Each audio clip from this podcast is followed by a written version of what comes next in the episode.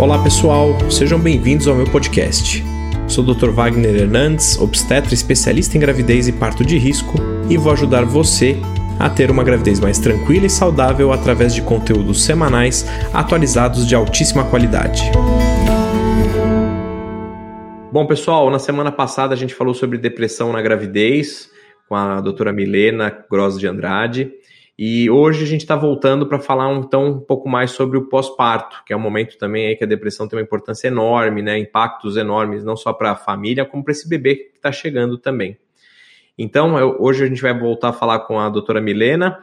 Ela é médica formada pela Faculdade de Medicina da USP, fez lá também residência, foi preceptora, chefe dos residentes. Ela tem título de especialista em psiquiatria pela Associação Brasileira de Psiquiatria, tem formação em psicoterapia, hoje atua no consultório e tem um projeto super legal, que é o projeto Canguru. Ela é sócio fundadora desse projeto, que ela vai contar um pouquinho mais para a gente também no final. Então, vamos lá. Mi, seja bem-vinda mais uma vez. Obrigado aí mais uma vez por estar aqui conosco. Oi, Wagner. Obrigada pelo convite. Muito legal estar aqui com vocês. E aí, antes de falar de depressão no pós-parto, eu queria comentar um pouquinho sobre o blues preperal, né, ou a tristeza pós-parto, que é algo extremamente prevalente. A gente tem aí, acho que uma estatística de mais ou menos uns 80% né, de, de grávidas que vão ter esse quadro. Queria que. Eu, eu, ia falar minha, minha visão, mas eu não vou falar, vou deixar para você comentar é, como é que é o blues preperal, até por já ter passado né, por um pós-parto. Você conhece na, fisicamente também isso, hormonalmente isso. Conta um pouquinho o que é o blues preperal e como deve ser reconhecido isso pelos familiares e pela própria paciente. Sim, acho muito importante. Isso é uma tarefa do obstetra, quando não tem nenhum profissional de saúde mental envolvido, eles têm que falar sobre o blues puerperal, porque senão a mulher fala o que aconteceu comigo, né? Porque uma mulher que vinha bem equilibrada, de repente no pós-parto chora por qualquer motivo, isso é muito frequente. Vem um choro que você não sabe nem o motivo. Por que, que você está chorando? Não sei, mas eu preciso chorar, chorar esse choro. Eu preciso que isso saia de mim, porque eu, é, uma, é uma sensibilidade à flor da pele. Isso começa no pós-parto imediato, tem um pico lá pelo quarto dia, em geral dura 10 dias. A gente tem uma tolerância até duas semanas, não mais do que isso, e tem um componente hormonal muito grande, né? Porque quando o bebê sai, não sai só, só o bebê, sai a placenta junto. A placenta estava produzindo os hormônios, e até os ovários dessa mulher conseguirem equilibrar novamente, tem uma queda muito grande de estrógeno e progesterona. E as mulheres que são mais sensíveis ao blues puerperal são aquelas que têm quadros de TPM mais forte, né, que é transtorno disfórico pré-menstrual, nome, nome científico da TPM, mas que ninguém nunca ouviu falar. A gente pode usar a TPM, tensão pré-menstrual, né, nos não é mais um diagnóstico médico desse jeito, mas é o que as pessoas entendem. Então, são mulheres que têm uma sensibilidade maior a variações hormonais, que têm respostas emocionais a essa variação hormonal. Mas é mais comum ter o blues do que não ter. Né? As estatísticas é, elas mostram isso mesmo. No mínimo 50% e no máximo 80% das mulheres vão ter. E é um quadro benigno que não precisa de nenhum tratamento mas precisa de compreensão. Eu brinco que não precisa de remédio, mas precisa de manejo. Porque se começa a ter muita cobrança, por que, que você está assim? E aí a mulher começa a ouvir aquelas coisas, mas você não está feliz, você não queria esse bebê, olha, é uma bênção de Deus, por que, que você está assim? Ela fala, eu não sei por que, que eu estou assim, então não é uma escolha dela. Claro, tem componentes emocionais também, né? Ela não, muitas vezes é o primeiro filho, ela não sabe ser mãe, vem um medo, mas é uma coisa mais física e hormonal do que emocional. Claro que não dá para a gente separar assim, é tudo misturado. Mas é importante que a família entenda e que saiba que vai passar. Só isso já é um alívio tão grande, tanto para a paciente quanto para quem está em volta. Né? É, você deve ver muito né, no pós-parto, elas chorando. Então, realmente é, é interessante é um alívio alguém virar e falar: Isso é normal, a maioria das mulheres tem, e vai passar, vai ficar tudo bem. É, faz parte do meio das minhas orientações na maternidade, quando eu vou dar alta, eu já comunico isso de rotina, para justamente não assustar. Porque se realmente, se você é uma coisa tão frequente, você não avisa, é assustador, né? minha esposa tá chorando vendo ali o, o Cidade Alerta, lá o Datena. Bom, bom, isso aí também às vezes dá até vontade de chorar, mas eu modo de dizer, tá vendo uma propaganda, a pessoa tá chorando. E aí você fala assim, mas peraí, o que, tá acontecendo com a minha esposa? Daí já começa, é depressão, ai meu Deus. E é isso, é uma questão hormonal, uma coisa altamente prevalente. Então é, é, é legal enfatizar isso e deixar claro que uh, também ter o blues preperal não é um, é um fator de risco para ter depressão pós-parto ou não? Um fator de risco não muito importante, até por ser tão prevalente. Né, tem, tem 20% dos quadros de blues vão caminhar para uma depressão pós-parto. Significa que 80% vão se resolver sozinhos e às vezes é só uma coincidência de fatores, não quer dizer que o blues complicou e virou depressão, quer dizer que ela teve blues e teve depressão, na, no meu ponto de vista. Mas, enfim, talvez, é, como eu disse, é principalmente hormonal, mas tem elementos emocionais. Se esse bebê chega no momento em que o casal está brigado, ah, o marido saiu de casa com ela grávida de oito meses, o blues é só hormonal? Não, o blues também tem né? Ela teve um quadro de blues, mas talvez já tivesse alguma outra coisa afetiva e emocional acontecendo. Então, sim, ele é um fator de risco, não é o principal, não precisa ficar assustada se teve o blues, ah, será que eu vou caminhar para depressão? Não, eu, eu, em geral tranquilizo muitas pacientes porque eu realmente acredito que a maior parte dos quadros se resolve. Mas, enfim, fica atento. Um blues que durou, está durando um mês, não é mais blues. Então é importante saber qual é o prazo. Uma dúvida que eu tenho, agora curiosidade, é, por exemplo, mulheres que têm mais TPM, eh, tem uma correlação maior com depressão na vida ou não? Olha, elas têm mais sensibilidade a qualquer, enfim, são mulheres que têm a alteração de receptores de estrógeno e progesterona cerebrais. Então, como elas ficam tendo ciclos, aumenta a chance de depressão, porque é mais um fator de risco mas assim, não é nada muito estatisticamente significativo, acho que 5% a mais, mais ou menos, eu posso até depois ver os dados certinhos, mas tem uma chance aumentada sim, porque é mais um, mais um componente. Eles fizeram até um estudo super antiético, eu não sei como foi aprovado, de mulheres que tiveram quadro, tinham TPM e blues, e mulheres que não tiveram. Eles deram níveis altos de estrógeno e progesterona e tiraram de repente. Você viu, você viu esse estudo? É uma coisa muito antigo, né? Porque hoje em dia não seria aprovado. E aí viram que era um N muito baixo, assim, oito mulheres de cada lado. E as mulheres que foram expostas a esses níveis altos de estrógeno e progesterona, das oito, cinco desenvolveram sintomas depressivos, enquanto das outras oito controle e nenhuma desenvolveu. Então, são mulheres que têm um fator de risco a mais. Muito, muito interessante. E agora falando um pouquinho, então, da depressão uh, pós-parto, que também é altamente prevalente, né? É um, é um período aí mais, ainda mais difícil, talvez, do que na gravidez.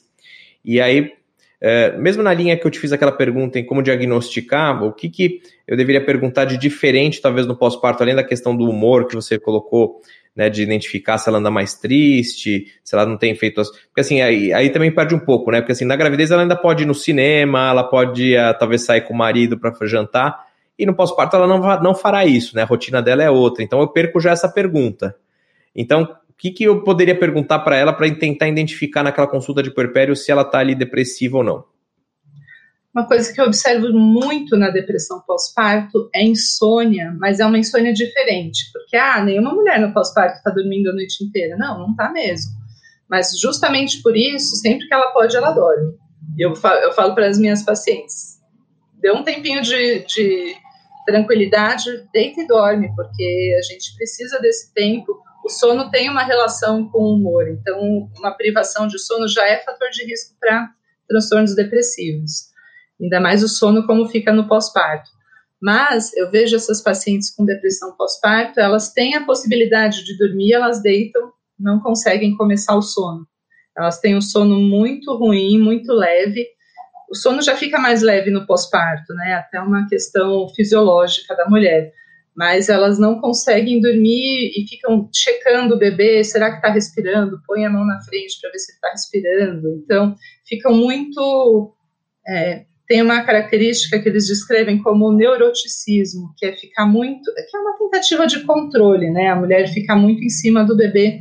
Isso é normal no pós-parto, mas essas mulheres têm isso ainda mais forte. E um tipo de pensamento que elas em geral não comentam com ninguém, que são umas imagens de que estão fazendo mal para o bebê. Eu não sei se você já pegou isso no pós-parto com suas pacientes, eu não sei Acho que como elas fazem um vínculo muito bom com você, talvez elas tenham liberdade para te falar, mas é uma coisa que em geral, o marido, a sogra não ficam sabendo desse tipo de pensamento. Não é que ela quer fazer alguma coisa com o bebê, de jeito nenhum. Ela quer proteger o bebê, mas ela olha pela janela e fala: ai, fiquei com a impressão que eu ia jogar o bebê pela janela. E ficam muito é, angustiadas com isso, porque não é de maneira nenhuma um desejo de matar o bebê, mas é uma preocupação de todas as coisas erradas que podem acontecer e elas às vezes se veem como ameaça para o bebê. Então, se isso é normal no pós-parto, mas se isso é muito frequente, nossa, várias vezes por dia, eu tenho imagens do meu bebê morto, ou de ele caindo, ou algum acidente com o bebê, talvez isso indique para a gente um grau de ansiedade muito alta e que está relacionado com a depressão pós-parto. Né? Sem contar o choro, acho que o choro é, ele vem no pós-parto de uma maneira muito forte no blues, mas depois, quando a depressão continua, vem um, uma desorganização, um esgotamento, a memória, a concentração também muito afetadas, né, de ficar andando pela casa, o que, que eu vim pegar aqui mesmo? Aí vai embora e volta fala, ah, era algodão, pega o algodão, e aí é, ela se desorganiza e não consegue mais cumprir as tarefas de cuidar do bebê. Eu acho que a funcionalidade tem que ser muito avaliada para fazer o diagnóstico. E a, e a questão, acho que até vi numa das suas aulas, a questão também da formação do vínculo com o bebê também pode ser um, uma, uma dica aí, né? Demais, são mulheres que brincam menos. É, tem trabalhos e até eles estudam todos os tipos de brincadeira, ou, ou tipos de interação, né? Porque o bebê não. É difícil brincar com um bebê muito pequeno, mas é cantar uma cantiga de ninar, contar uma história, pôr uma musiquinha, e quando as mães trocam o bebê, em geral elas não trocam né, como máquina, assim, elas vão falando, ai, fulano, nossa, que xixizão, olha só, vazou. É, é, elas vão falando com o bebê, e isso é super importante para a parte psicológica do bebê. É, porque ele vai, é, é, é, como se a mãe fosse enxergando uma pessoinha ali naquele bebê, que ele ainda está se constituindo como pessoa. Então, quem faz isso é a mãe. E a mãe depressiva não consegue fazer isso. Ela troca, mas ela está olhando para o lado, ela dá de mamar, mas não está olhando para o bebê. É uma mãe que não olha muito para o bebê é um, é um indicativo muito claro de depressão pós-parto. E, assim, a partir do momento, então, como a gente faz aí o, o, provável diagnóstico, a gente vai fazer da mesma maneira como fazia na gravidez, encaminha para o psiquiatra e para o psicólogo ou para o psicólogo. E aí, é, o que, qual, qual a particularidade que talvez nesse, nesse caso vocês tenham que fazer? Assim, qual é a diferença do tratamento de uma depressão pós-parto, de uma depressão na gravidez? Assim, o que, que muda assim, mais, mais assim, individualmente? O tratamento também tem níveis de, de investimento que você vai fazer, né? Às vezes dá para ir só na terapia e ter uma boa resposta, às vezes precisa de medicação. É, tem uma grande questão do sono, porque ao mesmo tempo que você precisa que essa mulher durma, ela não pode usar uma medicação sedativa à noite, porque o bebê vai chorar e ela precisa dar de mamar. Então, a gente é, é mais seguro usar antidepressivo na amamentação do que na gestação. O, o tanto que passa para o bebê é muito menos. Então, quando ela não usou na gestação e está com medo de usar na amamentação, eu costumo falar isso, falar, olha, né, o bebê está aí, está super bem formado, dá para usar e continuar amamentando. Então, tem que ter esse cuidado de escolher medicações muito seguras, e a gente tem isso. E não, não dá para usar nada muito sedativo, porque ela precisa, ela precisa dormir, ela precisa relaxar. E eu, essa semana, peguei uma paciente que estava, ela veio por insônia. E aí você faz uma investigação e ela estava usando Dramin para dormir.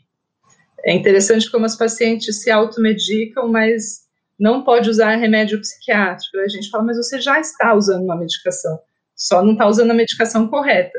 Vamos mudar para a medicação correta? E aí a gente consegue uma adesão, mas é muito difícil, né? Porque já é um esgotamento quando está tudo bem. Com uma depressão junto, uma hora ela não vai mais dar conta.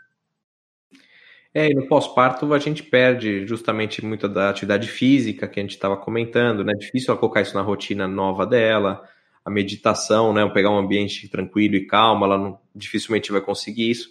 Então, é, não, não é uma situação realmente fácil, né? Acho que é mais difícil no pós-parto do que no, durante a gravidez em si, né?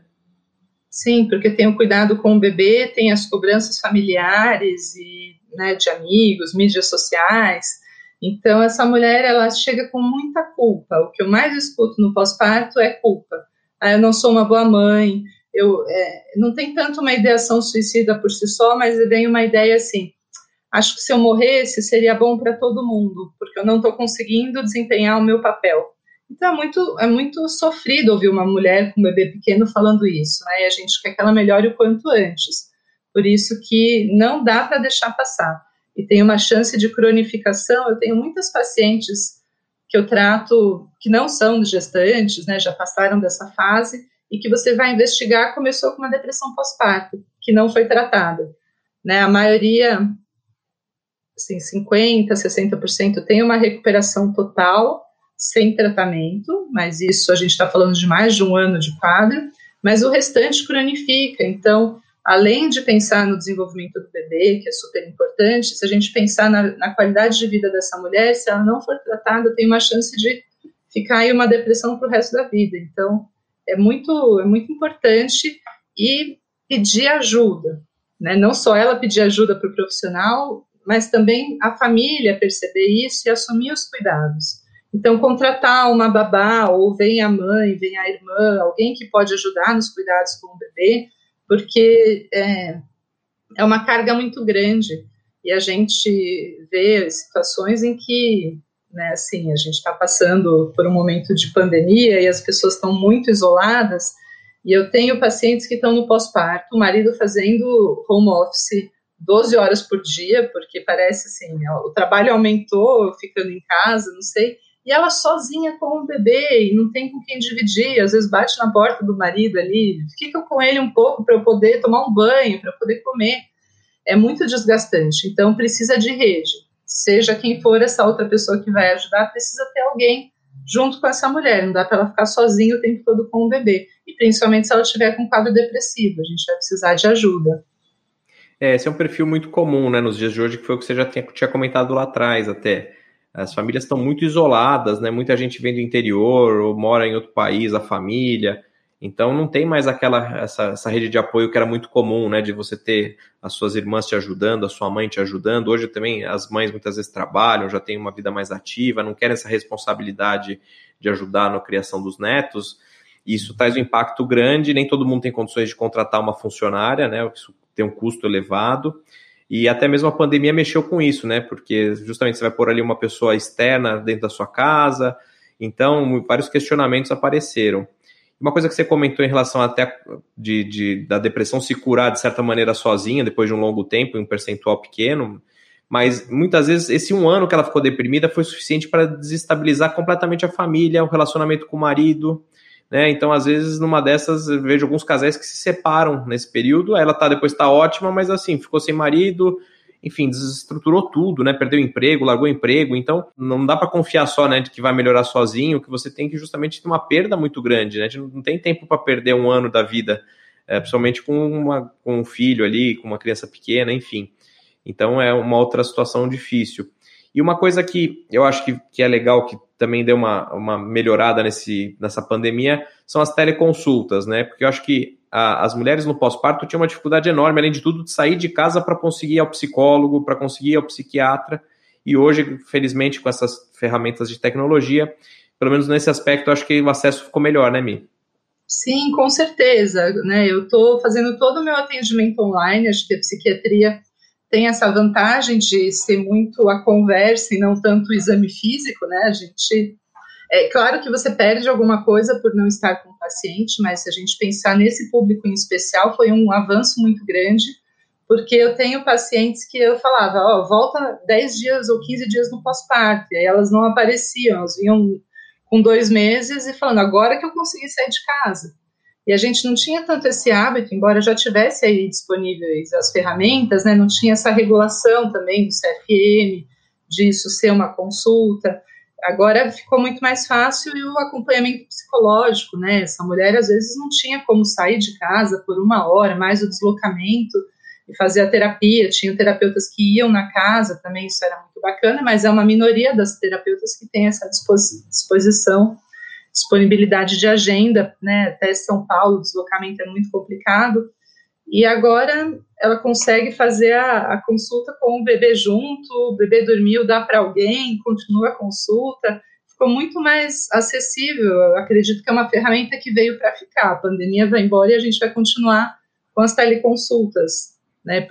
Talvez os outros, as outras especialidades mais no sentido de urgência ou de distância, mas a psiquiatria e a psicologia com certeza vai, essa opção veio para ficar. Pois é, uma coisa boa aí que veio junto com, essa, com essa, essa, esse transtorno todo que a gente tem passado. E uma outra coisa que eu queria que você comentasse, assim, é a questão dos antidepressivos na amamentação. Existe uma preocupação da, da, passagem pelo leite, que você já comentou, mas existe uma preocupação, às vezes, de como isso vai, pode atrapalhar tanto na produção do leite, tanto para menos quanto para mais, né? Infelizmente, a gente sabe que existe um antidepressivo que o efeito colateral é aumentar é, o leite, né? Então, isso foi usado por muito tempo aí de uma maneira inadequada, perigosa, né? Eu queria que você comentasse um pouquinho do antidepressivo na amamentação e aproveitasse e falasse um pouquinho também do, do antidepressivo na questão da libido e ganho de peso, porque são duas coisas muito comuns no pós-parto, né? Tanto uma diminuição da libido pelas circunstâncias, quanto também o ganho de peso. E aí, às vezes, até existe um preconceito de falar, ah, não vou tomar remédio porque eu não quero nem ganhar peso, nem perder libido, nem diminuir o leite. Então, fica difícil, né?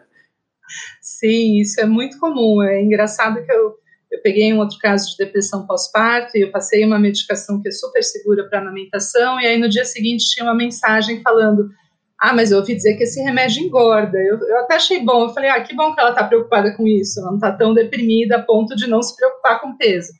Mas é claro, a gente é, tem algumas medicações que têm uma fama maior do que o efeito em si, acho que é o caso da paroxetina, particularmente, que é um antidepressivo que caiu um pouco em desuso na psiquiatria geral, porque ele ganhou essa fama de ganho de peso.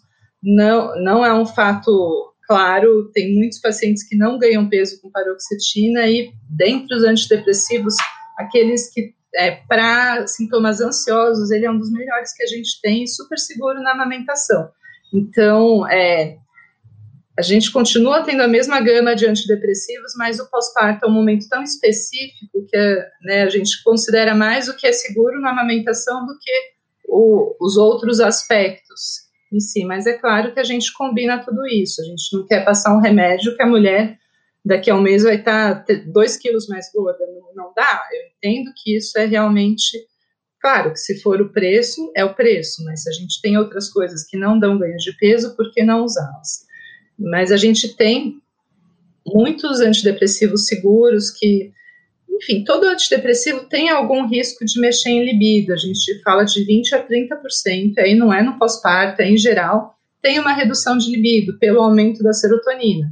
Então, às vezes, é, até consegue ter relação sexual, mas é quase como se diminuísse a vontade. Eu escuto isso muito das pacientes puxa, eu nem penso mais nisso, mas ah, quando meu marido me procura, até fico com vontade, aí acontece. Tem esse tipo de diminuição, não é? Que tem uma diminuição geral de prazer ou que dói. Tem alguns casos que chegam nesse ponto, mas é bem raro. Em geral, só tem essa discreta redução e a maioria não vai ter esse efeito colateral. Então, a gente está falando de uma minoria. Se a gente pega 30%, 70% não vai ter nada sexual, não vai ter ganho de peso, então, é muito seguro. Tem uma questão de dose.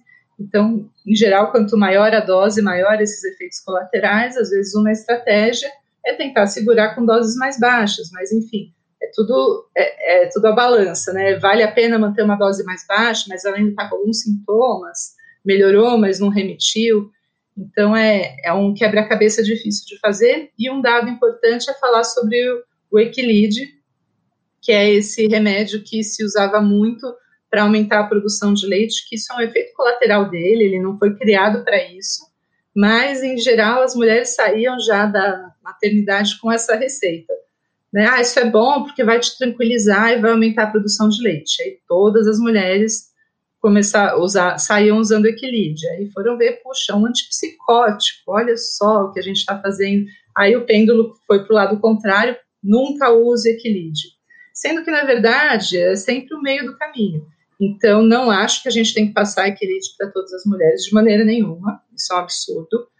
É, se a questão é só produção de leite, nada de sintomas afetivos, tem outras medicações, enfim, né, que, que dá para lançar mão no primeiro momento, outras estratégias, enfim, tem aí as consultoras de alentamento, as enfermeiras especialistas nisso para ajudar, mas esse tempo de uso do equilíbrio também deu uma segurança no uso da amamentação. Então, alguns casos pontuais, ele tem a sua utilidade. E é interessante, porque hoje em dia, quando você prescreve equilíbrio, vem a paciente em geral faz algum comentário, ah, mas meu médico falou que não é para usar esse remédio. e aí você explica que ele, por si só, não é o tratamento de nada, mas pontualmente ele pode ter um benefício muito grande. Então, o equilíbrio ele não é nem mocinho nem vilão, ele tem que ser bem usado. A ideia, sim, é os, quando usa equilíbrio, usar por pouco tempo, não é para ficar tomando seis meses. Ah, enquanto amamentar, usa esse remédio. Não, não é por aí. Mas se ela está com um quadro ansioso, se ela precisa né, de algo que tenha uma ação mais rápida, os antidepressivos, eles levam um mês para ter o efeito total. E o equilíbrio, ele, ele é um pouco mais rápido porque ele causa uma sedação, então ele tranquiliza já no primeiro uso. Pode ser interessante, é um arsenal. Como a gente não tem um arsenal tão grande de medicações testadas, tudo que já foi muito usado e tem a segurança comprovada acaba entrando nesse arsenal. Eu acho que esse é um ponto também muito bom de a gente de enfatizar a questão do tempo que demora a medicação para fazer efeito, né? Que às vezes nem todo mundo tem essa percepção que vão ali pelo menos 15 dias, né, de, de uso para começar a sentir alguma diferença. Então, às vezes a gente percebe gente que desiste antes, né? Tá tomando faz sete dias, ah, não estou sentindo nada, uma porcaria, puf, joga fora. E aí não deu tempo do, do remédio fazer efeito.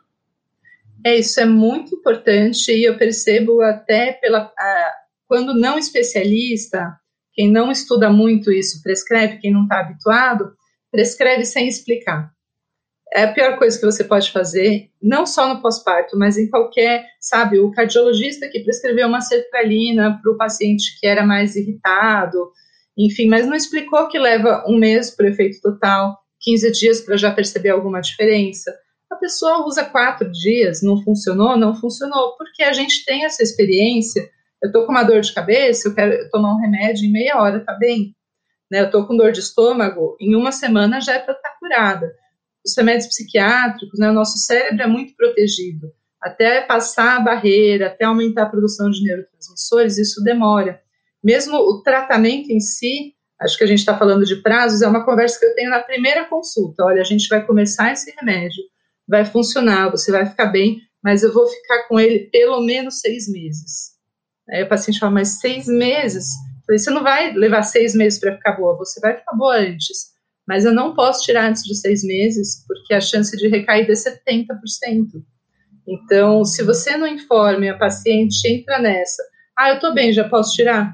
E, ah, são seis meses, aí ela fala, puxa, mas ninguém me falou isso. Então, é, são conversas importantes de ter já na primeira consulta, porque talvez ela fale, não sei se eu quero entrar nisso de seis meses, você me dá um tempo para pensar? Tudo bem.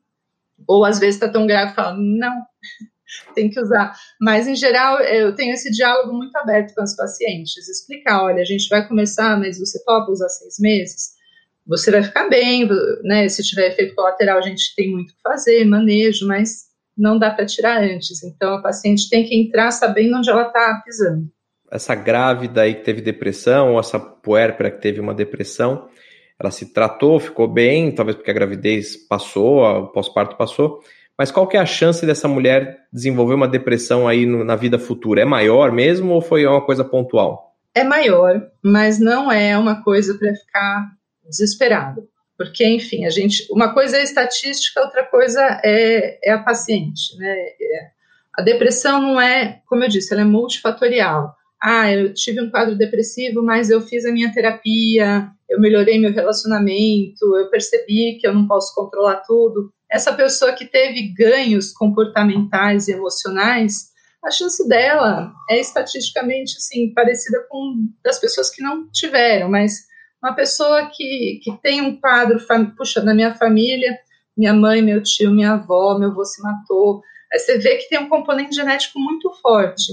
Essa paciente, sim, a gente precisa ficar mais atento. Numa segunda gestação, já talvez incluir um profissional de saúde mental, mesmo que ela esteja assintomática, sabe? Faz uma consultinha ali, vamos avaliando, perto do parto avalia de novo. Eu tenho pacientes que já estão de alta, né, já não fazem mais acompanhamento comigo, mas que me mandam mensagem: Ah, Milena, engravidei de novo. Eu falo: Vamos conversar? Só para eu ver como você tá, porque às vezes tem sintomas que a própria paciente não se dá conta e a gente, como médico, consegue identificar.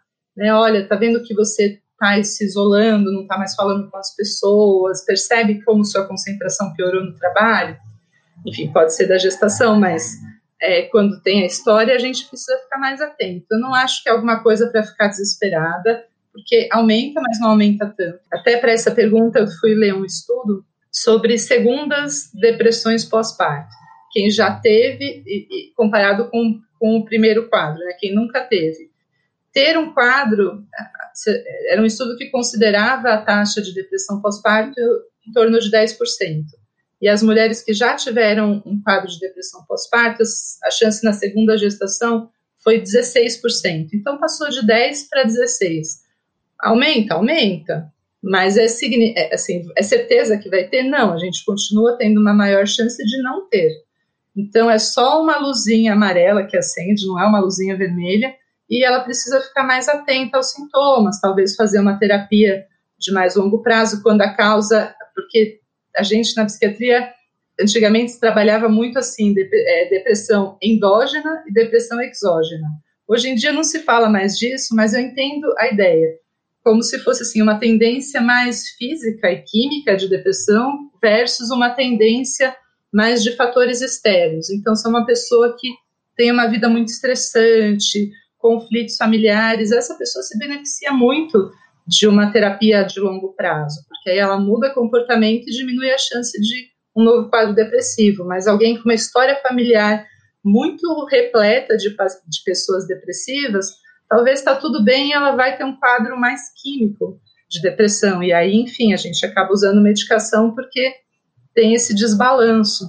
Mas é, a maioria das pessoas está se a gente pegar um, dois polos, está no meio desse, desse caminho, né? Então, tem um benefício da, da terapia, tem um benefício da medicação e dessas outras coisas que ajudam no geral, né? Atividade física, a meditação veio, assim, bem estabelecida, né? A gente tem muitos trabalhos, mas é, é qualquer mudança de hábito é difícil de colocar na rotina, né? Às vezes as pessoas fazem por um tempo e depois melhorou, parou de fazer. É, e eu acho que a questão da recorrência é, deve ser, assim, a minha sensação é que é menor, né, no, no, meu dia a dia, por quê? Porque é isso, a gente já tem diagnóstico, então a gente já entra mais alerta, não só a paciente como nós, obstetras, já ficamos mais ligados nisso, então ela já tem ali um acompanhamento psicológico, ela mesma falou, falou ah, deixa eu lá conversar com a minha psicóloga, então acho que isso ajuda muito.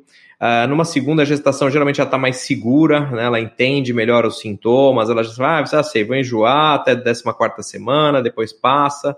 Ela já teve um bebê, então a maternidade para ela já está resolvida, então ela fala, ah, não, tá tudo bem, se eu perder, vou entender um pouco melhor nesse começo. Então acho que tudo isso melhora, né? E o pós-parto também, que eu acho que é, perde um pouco do, do, daquela coisa de, do desconhecido, né? O parto ela já sabe como funciona, Geralmente, depois de um parto normal, o segundo acaba sendo mais fácil, então ela vai mais tranquila. A amamentação costuma fluir um pouco melhor, porque o mamilo já está mais preparado. Então, acho que isso tudo vai ajudando, né? Ela monta uma rede de apoio se ela não tem, fala assim: não, dessa vez eu vou contratar uma babá, certeza.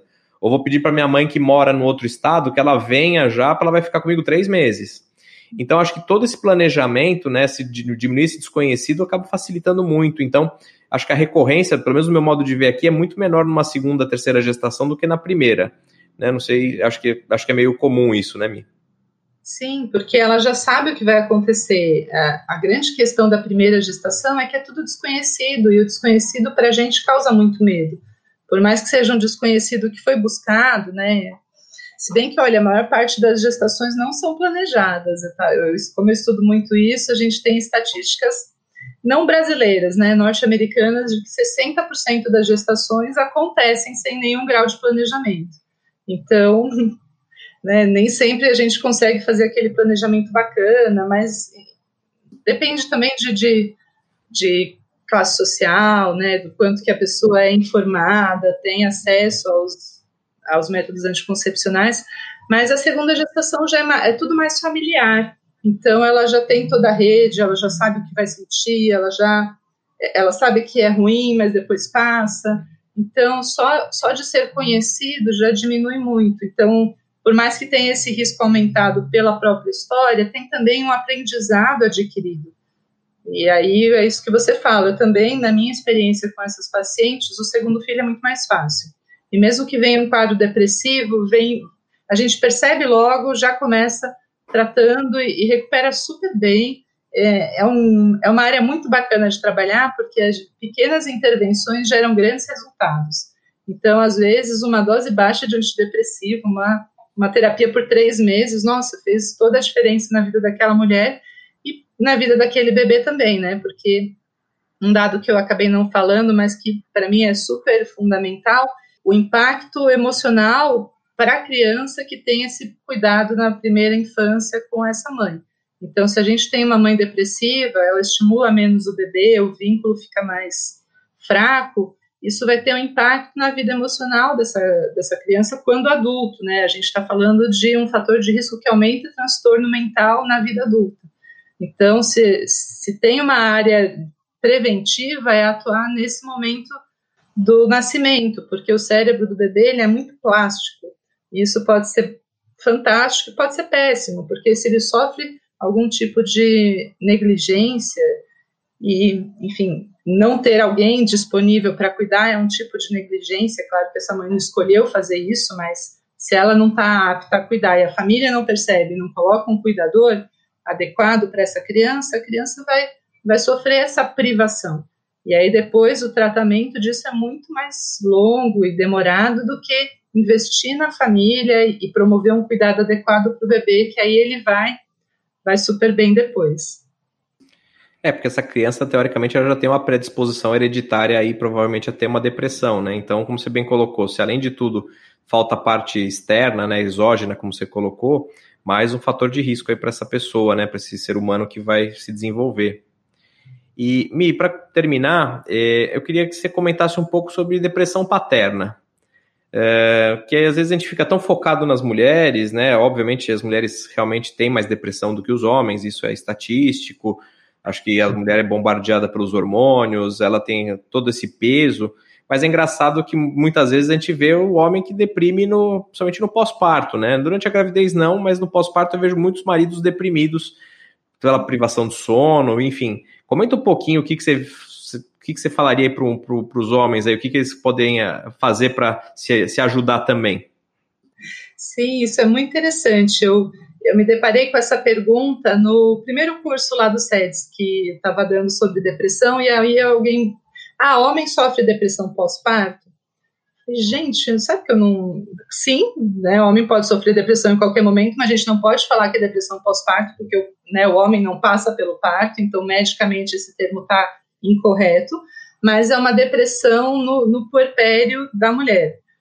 E, em geral, a gente pensa num quadro parecido entre os dois, e não é verdade. O homem tem um quadro depressivo, principalmente nesse momento, muito distinto. E quanto mais você começa a estudar, mais você pensa, gente, a prevalência é muito maior do que a gente imagina. Porque é um homem que vai começar a se afastar da família. Ele vai começar, ele não quer ficar naquele lugar, aquele ambiente, ou ele sente que ele não tem lugar, ou ele sente que tudo que ele faz está errado, e ele começa a ir para a rua, para qualquer outra coisa. Né? Eu tenho uma paciente que o marido dela começou a se ocupar com com esportes de alta performance no pós-parto. E, e, assim, ele fazia ali uma atividade física, mas nada comparado com. E ela falava, mas você acha que agora é hora de fazer isso? E aí, né, que tinha todo um preconceito, ele nunca aceitou nenhum tipo de avaliação.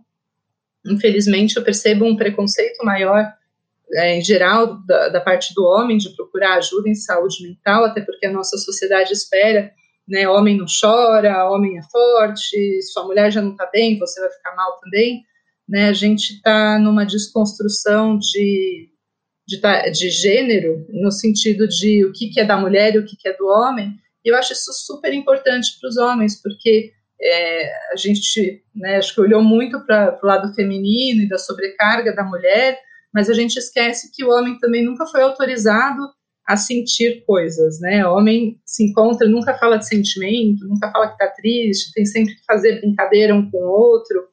É um estereótipo que seria muito bacana poder combater, né? Menino não brinca de boneca. Para mim isso sempre foi normal. Ah, menino não brinca de boneca. E de repente eu entrei nesse mundo e falei, gente, mas brincar de boneca é ele treinar a ser pai. A mulher, desde criança, brinca de casinha, brinca de dar o leitinho para a boneca. Por que, que, o menino não pode é, exercitar essa paternidade? Não quer dizer que ele vai ser mãe, quer dizer que ele vai ser pai. E por que, por que, que isso não pode ser uma, uma brincadeira imaginada já no menino? Então, o homem, se a mulher chega despreparada na maternidade, o homem, então, coitado, não tem a menor ideia por onde começar.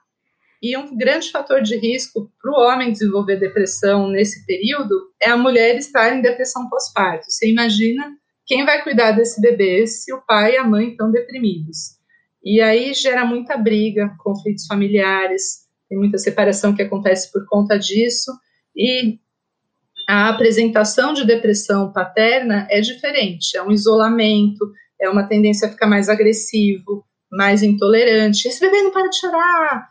E assim, não consegue se envolver nos cuidados. Tem muito homem que se queixa, ah, desde que o bebê nasceu, ela não olha mais para mim, eu não sou mais nada, eu sou invisível, eu estou dormindo no sofá e o bebê está dormindo na cama. Então tem uma, uma coisa assim do homem se sentir deixado de lado, mas é uma dificuldade de ele entrar nessa família a partir de um outro lugar, né? A partir do pai, a partir de alguém que cuida também do bebê, porque ele não está cuidando do bebê para ajudar a mãe, ele está cuidando do bebê porque ele é pai desse bebê. Então a gente está no momento de mudança de perspectiva e de papéis sociais muito importante. Eu fico feliz de poder acompanhar essas mudanças. A gente tem vários.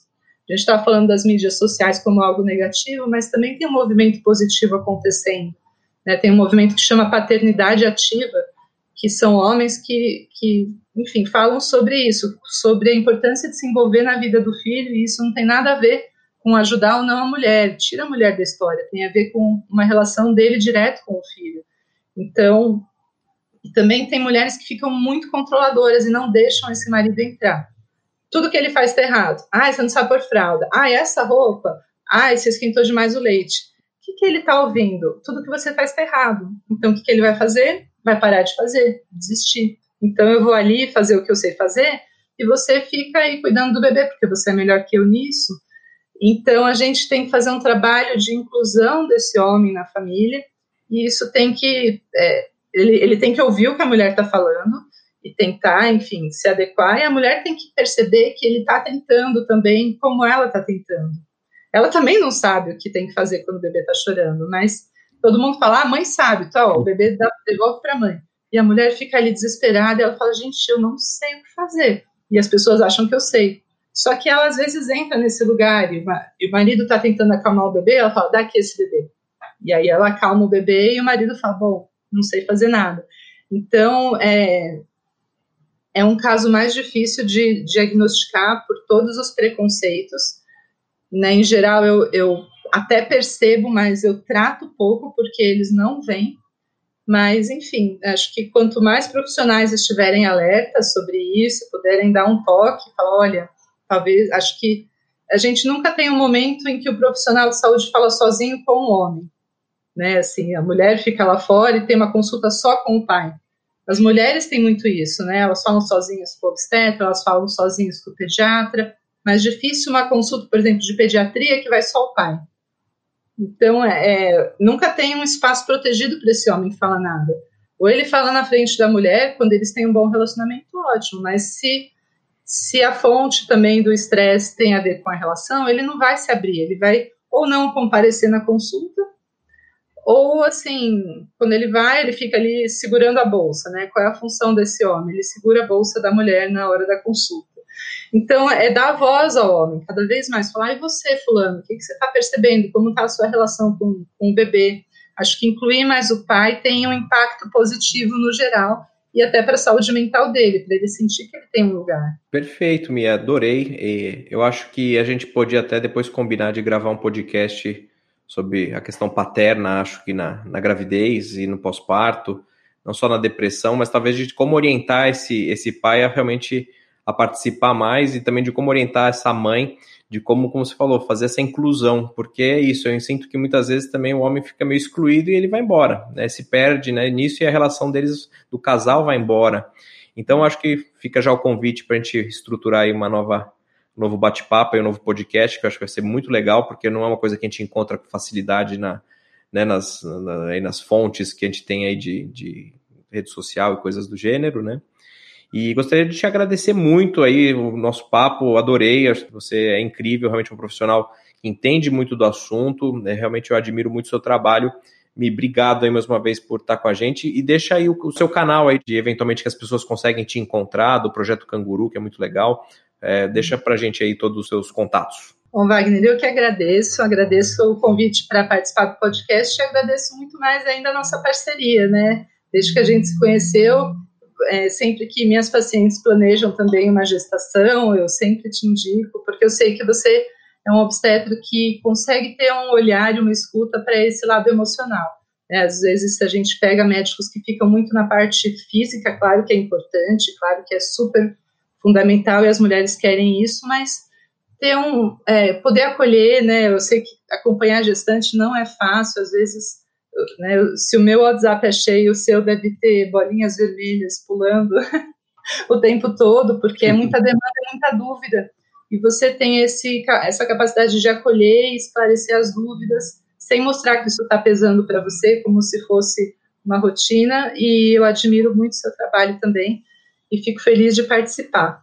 É, o que eu posso dizer é que, assim, não sei quem que vai estar tá ouvindo, eu imagino que mais as pacientes, mas se tiver profissionais de saúde ouvindo também, tentem tirar internamente essa barreira contra os transtornos mentais. É, depressão não é escolha da pessoa, não é falta de vontade de melhorar, é um, uma condição médica e precisa de tratamento como todas as outras. É, só de vencer essa barreira a gente já está ajudando demais a gestante. E a, às vezes um alto preconceito também, né? Ah, mas eu não podia estar triste. Não, você pode e merece cuidado. Ninguém quer que você fique triste, mas a gente quer que tenha um diagnóstico correto. Acho que o meu trabalho vai muito nesse sentido de conscientizar e tratar adequadamente. Tratamento não é igual a remédio, mas remédio é uma parte do tratamento. Às vezes a gente usa, às vezes não usa. Eu quero dizer isso também, que tem muito mais recursos do que simplesmente a medicação. E eu tenho um, um, um, projeto, que é o Projeto Canguru, junto com a Juliana Tifauli, que é psicóloga. A gente faz um trabalho bem amplo no cuidado das gestantes e a gente faz capacitação para profissionais de saúde lá no Instituto SEDES, né, com uma visão bem de saúde mental, é, com viés psicanalítico, psicodramático e como ajudar esses profissionais a fazerem o diagnóstico e acompanhamento. E a gente tem uma página no Instagram que é canguru.saudeperinatal, se quiserem acompanhar a gente por lá, a gente sempre tem textos interessantes e tem os nossos contatos também. Muito obrigado, Mi. Foi um prazer. Eu gostaria de agradecer também quem estava nos ouvindo aí. Semana que vem a gente volta com outro convidado, com outro tópico aí extremamente pertinente para esse, esse momento de vocês. Qualquer coisa que precisar, é só mandar para o arroba Dr. Wagner Hernandes no Instagram também, manda direct e a gente tenta responder. Qualquer dúvida, qualquer sugestão. E é isso aí, pessoal. Obrigado mais uma vez. Um grande abraço. Tchau, tchau.